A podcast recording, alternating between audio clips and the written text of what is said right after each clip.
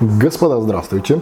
А, вообще, по идее, сегодня должен был выйти на канале немножечко другой ролик, но, тем не менее, видимо, сегодня будет наша уже ранее объявленная рубрика с Хирали, в которой мы обсуждаем достаточно странные такие очень новости, которые нас с вами в первую очередь касаются. И, нежданно-негаданно, под конец новогодних праздников, такую прекрасную российскую организацию, как Роспотребнадзор, видимо, где-то в череде этих праздников праздников замкнула, и она решила выпустить для нас с вами, то есть для потребителей, рекомендации по использованию мобильного телефона. И когда я только первый раз увидел эту новость и прочитал, в общем, то, что в ней содержится, собственно, сами рекомендации, я искренне подумал, что это чей-то очень хороший, очень жирный троллинг, и это просто не более чем вброс.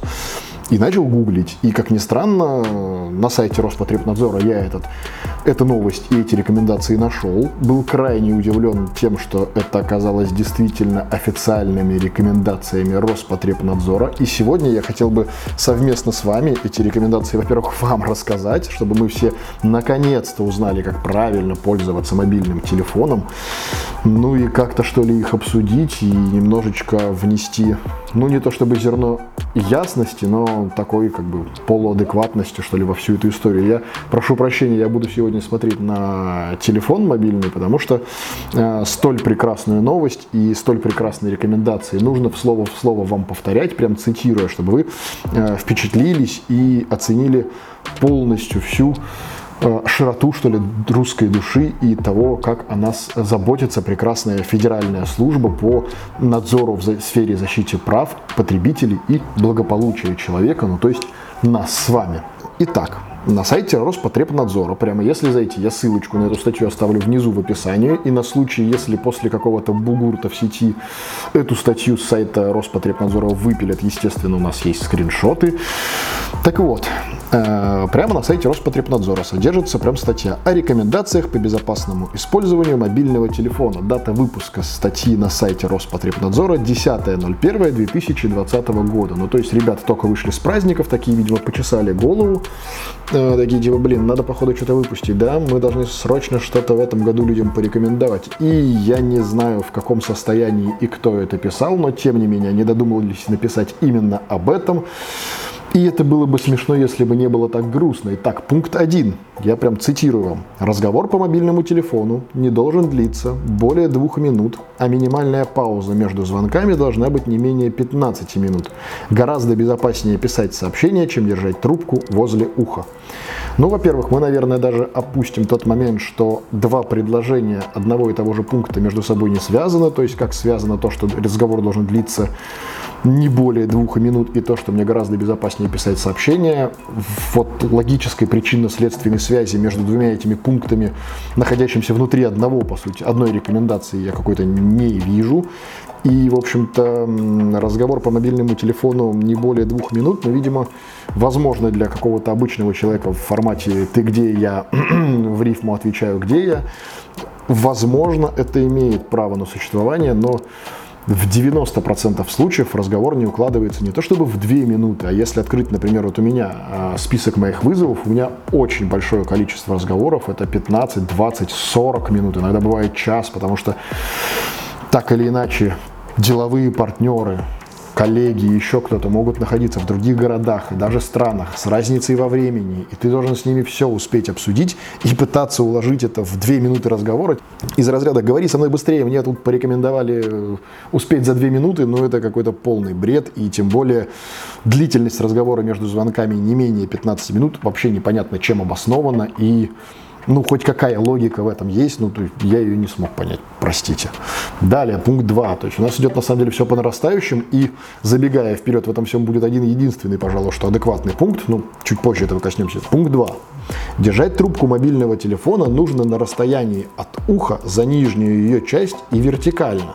Затухание радиоволн происходит пропорционально квадрату пройденного расстояния, поэтому отодвинув трубку от уха всего на сантиметр и увеличив таким образом расстояние до мозга вдвое, можно понизить мощность излучения воздействия на мозг в 4 раза. Ну, во-первых, отодвинув на сантиметр, вы не увеличите расстояние до мозга вдвое, это раз. Во-вторых, возможно, Роспотребнадзор не в курсе, но костная ткань также передает радиоволны и подвержена передаче радиоволн через себя раз. Во-вторых, тот факт, что мы ее отодвинем на сантиметр и, допустим, между устройством и телом человека, да, допустим, прослойку из одного сантиметра воздуха, ну то есть они предполагают, что один сантиметр внутри башки и один сантиметр воздуха от телефона до тебя имеет э, одну и ту же плотность, одну и ту же силу затухания сигнала и прочее, прочее, прочее. Ну, в общем, видимо, с физикой, э, видимо, с э, теорией о плотности и различной плотности и проводимости различных материалов, возможно, с разделом электрики и электроники о том, что разные среды по-разному проводят радиосигнал, как и любой другой сигнал, вплоть до электрических сигналов. Видимо, с сопроматом и прочим, прочим, прочим, как-то очень в Роспотребе не задалось. В общем, это прям вот очень бредовенько. Далее все у нас, как я уже говорил, идет по нарастающей, да? Пункт 3. Подносить трубку к уху лучше после ответа на том конце. Во-первых, что за формулировка официальная такая? То есть, ну, мы же читаем официальный документ, что за ответ на том конце? Ну, то есть, после ответа абонента, после ответа еще кого-нибудь, после ответа на том конце, на чьем конце мне кто ответил? Что за, блин, формулировка такая? Но читаем дальше. В момент вызова мобильный телефон работает на максимуме своей мощности, независимо от условий связи. В то же время, через 20 секунд после начала вызова, излучаемая мощность снижается до минимально допустимого уровня. Моментально прикладывать трубку к уху бессмысленно еще и потому, что первый длинный гудок появляется не сразу. Где появляется гудок не сразу? Я прям очень сильно задумался в этот момент. Но на самом деле даю маленькую подсказочку Роспотребнадзору, потому что это знает студент, ну если не первого, то второго курса точно любого факультета сетей связи, систем коммутации и радиовещания. Э, в общем, радиосигнал вещь А абстрактная, а Б, если мы говорим о сигнале мобильной связи, то вы можете в этом убедиться сами, набрав э, системные команды, например, на своем телефоне, если у вас Android, ну я говорю про Android, потому что у меня сейчас в руках Samsung Galaxy Fold, заходите в меню набора номера, набираете звездочка, решетка 0011 решетка, попадаете в системное меню, в котором видно уровень сигнала мобильной сети. Берете и начинаете кому-нибудь звонить, и вы в этот момент легко увидите, что уровень сигнала от базового, который принимает ваш телефон в конкретный момент, ну, в рамках погрешности не меняется. И связано это с тем, что, во-первых, как бы связь у нас не односторонняя, это дуплекс. Во-вторых, в этом дуплексе помимо вашего голоса закладываются управляющие сигналы, которые общаются с коммуникационным оборудованием и которые выясняют у него, условно говоря, качество связи до него, так давайте простыми терминами будем говорить, не вдаваясь в подробности. То есть, условно говоря, телефон посылает сигнал базовой станции, типа, алло, слышь, ты далеко, там нет. Та ему отвечает, я вот, я тут рядышком, типа, давай обмениваться. И телефон, обмениваясь управляющими командами, понимает, как ему скорректировать мощность сигнала для достижения не только максимального уровня связи, но еще и своей энергоэффективности. Потому что если бы модуль связи в момент каждого звонка шарашил бы на максимум, у вас батарейка телефона высаживалась бы, ну, типа там даже не за полдня, наверное, если вы часто говорите по телефону. То есть это, наверное, возможно было бы актуально где-нибудь на Nokia 3210, но в современном мире в 2020 году, а статья выпущена в 2020 году, это полнейшая бредятина. Телефон э, работает и передает сигнал и принимает сигнал на основе не того, звонит он или не звонит, и не увеличивает его только от того, что он начал звонить. Он э, оперирует своими управляющими командами, обмениваясь э, информацией с коммуникационным оборудованием на другом конце, говоря языком да, Роспотребнадзора, на другом конце э, мобиль, грубо говоря, сотовой сети, то есть с базовой станции, либо с фемтосотой, либо еще с чем-либо и понимает, какой сигнал он должен выдать для достижения ну, корректного уровня связи. Опять же, нет какой-то четкой градации того, насколько и где эта связь хороша, то есть этот уровень сигнала может плавать, измеряется он в децибелах, можете опять же померить, прочитать про это, куча информации в сети, не будем в это углубляться, но в общем это, ну, лет, наверное, 20 назад это был не бред. Сейчас это вот полнейшая какая-то просто истерия. Пункт 4. Многие дети часто отправляют смс-сообщения и излишне увлекаются играми, встроенными в сотовые телефоны. Видимо, речь идет о змейке в Nokia 3310. Другого объяснения у меня нету. Такое регулярное длительное напряжение на растущие кисть и пальцы может вызвать различные нарушения костей и суставов. Более того, ребенок, играя, вынужден рассматривать мелкое изображение, долго смотрит на подсвеченный экран, все время находящийся на одном расстоянии от глаз. Это является серьезной нагрузкой для глаз и может очень негативно повлиять на зрение. Пожалуй, что это тот самый единственный адекватный пункт, о котором я говорил, опять же, с некоторыми допущениями, потому что с одной стороны, возможно, мы, если говорим о нагрузке на кисть, то можно с другой стороны зайти и начать говорить про мелкую моторику рук, потому что если вы играете в какие-нибудь активные игры на телефоне, то вам постоянно приходится шарудить там на нем пальцами, и это не что иное, как мелкая моторика рук. А доказано, что мелкая моторика рук, например, положительно влияет и на, и на речевую функцию, то есть чем больше и лучше у вас развита моторика рук, тем, как ни странно, лучше вы разговариваете. И даже многим детям, если мало ли кто не в курсе, если у кого нет детей, детей там маленьких, если вдруг ребенок начинает, э, точнее не начинает вовремя говорить, у многих логопедов э, часть методологии сводится к тому, что ребенок должен э, работать с мелкими предметами, типа, и так он, у него там мозг начинает лучше шурупить, он начинает как следствие быстрее говорить. В общем, есть такая история.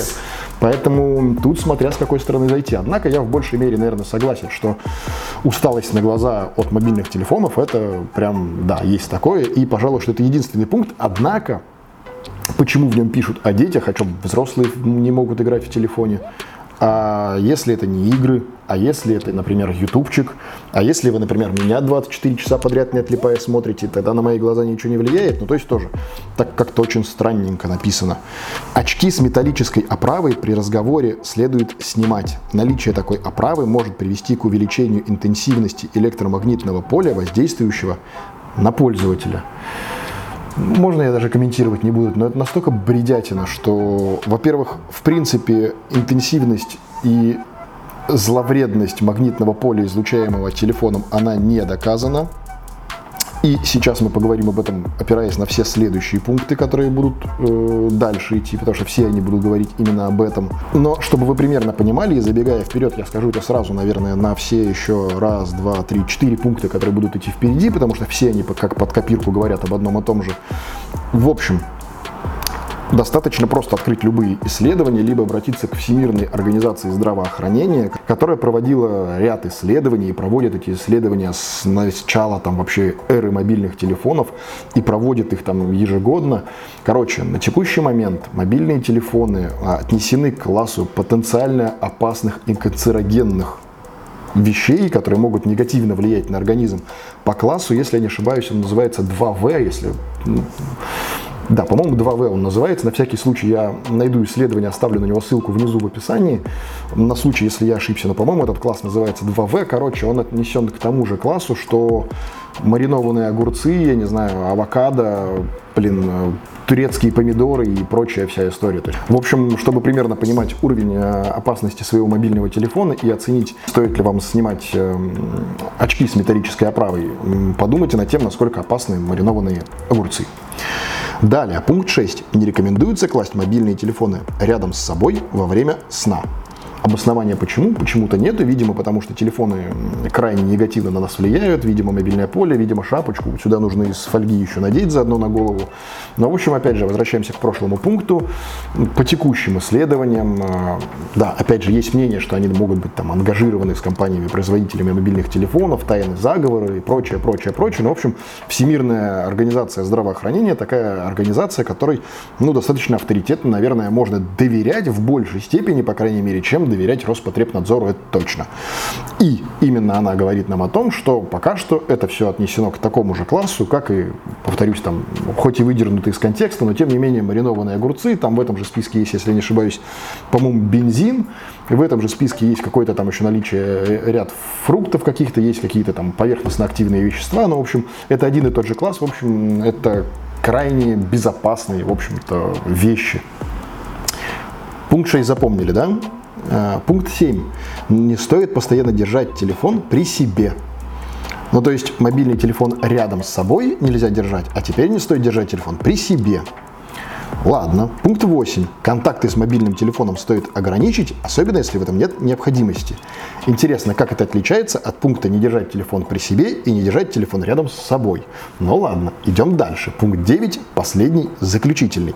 Носить мобильный телефон лучше в сумке, не стоит держать длительное время телефон на груди, поясе или на грудном кармане. Интересно, а не значит ли это, что мне нужно ограничить контакты с мобильным телефоном, не держать его при себе и не класть рядом с собой. По-моему, это один и тот же пункт, который просто разделили на четыре и написали разными словами. Вообще, на самом деле, вся история с э, вот этим текстом выглядит так, как будто какому-то мальчику-семикласснику дали тему реферата из разряда о вреде мобильных телефонов на уроке какого-нибудь естествознания. Написал он, судя по тексту, полнейший бред, ему за него поставили двойку заслуженную, его батя или мама работает в Роспотребнадзоре, обиделась и выпустили это в качестве рекомендаций.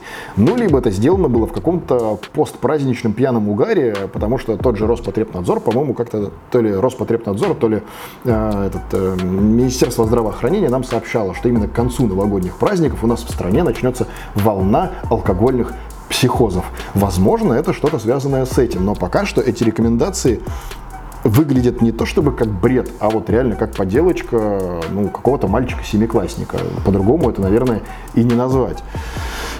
Я был бы, честно, рад не снимать видео на эту тему и читать какие-то корректные рекомендации по использованию мобильного телефона. Ну, Роспотребнадзор мог бы написать там о мошенниках в сфере мобильной связи. Например, мы рассматривали вариант, почему надо там сим-карту, на сим-карту поставить пин-код. Могли бы написать о необходимости обеспечения там, двухфакторной аутентификации, написать о необходимости соблюдения мер безопасности там, от мошенников телефонных.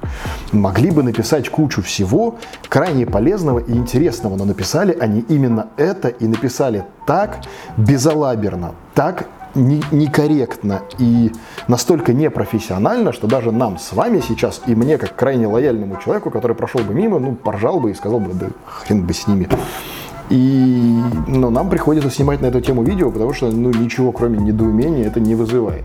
Более того, скажу вам, Роспотребнадзор такая прекрасная организация, которая, если э, для компаний, организаций является карательной функцией и надзорной функцией. То есть она условный там какой-нибудь э, школьную столовку или ресторан или магазин может за что-нибудь покарать, если они делают что-нибудь неправильно.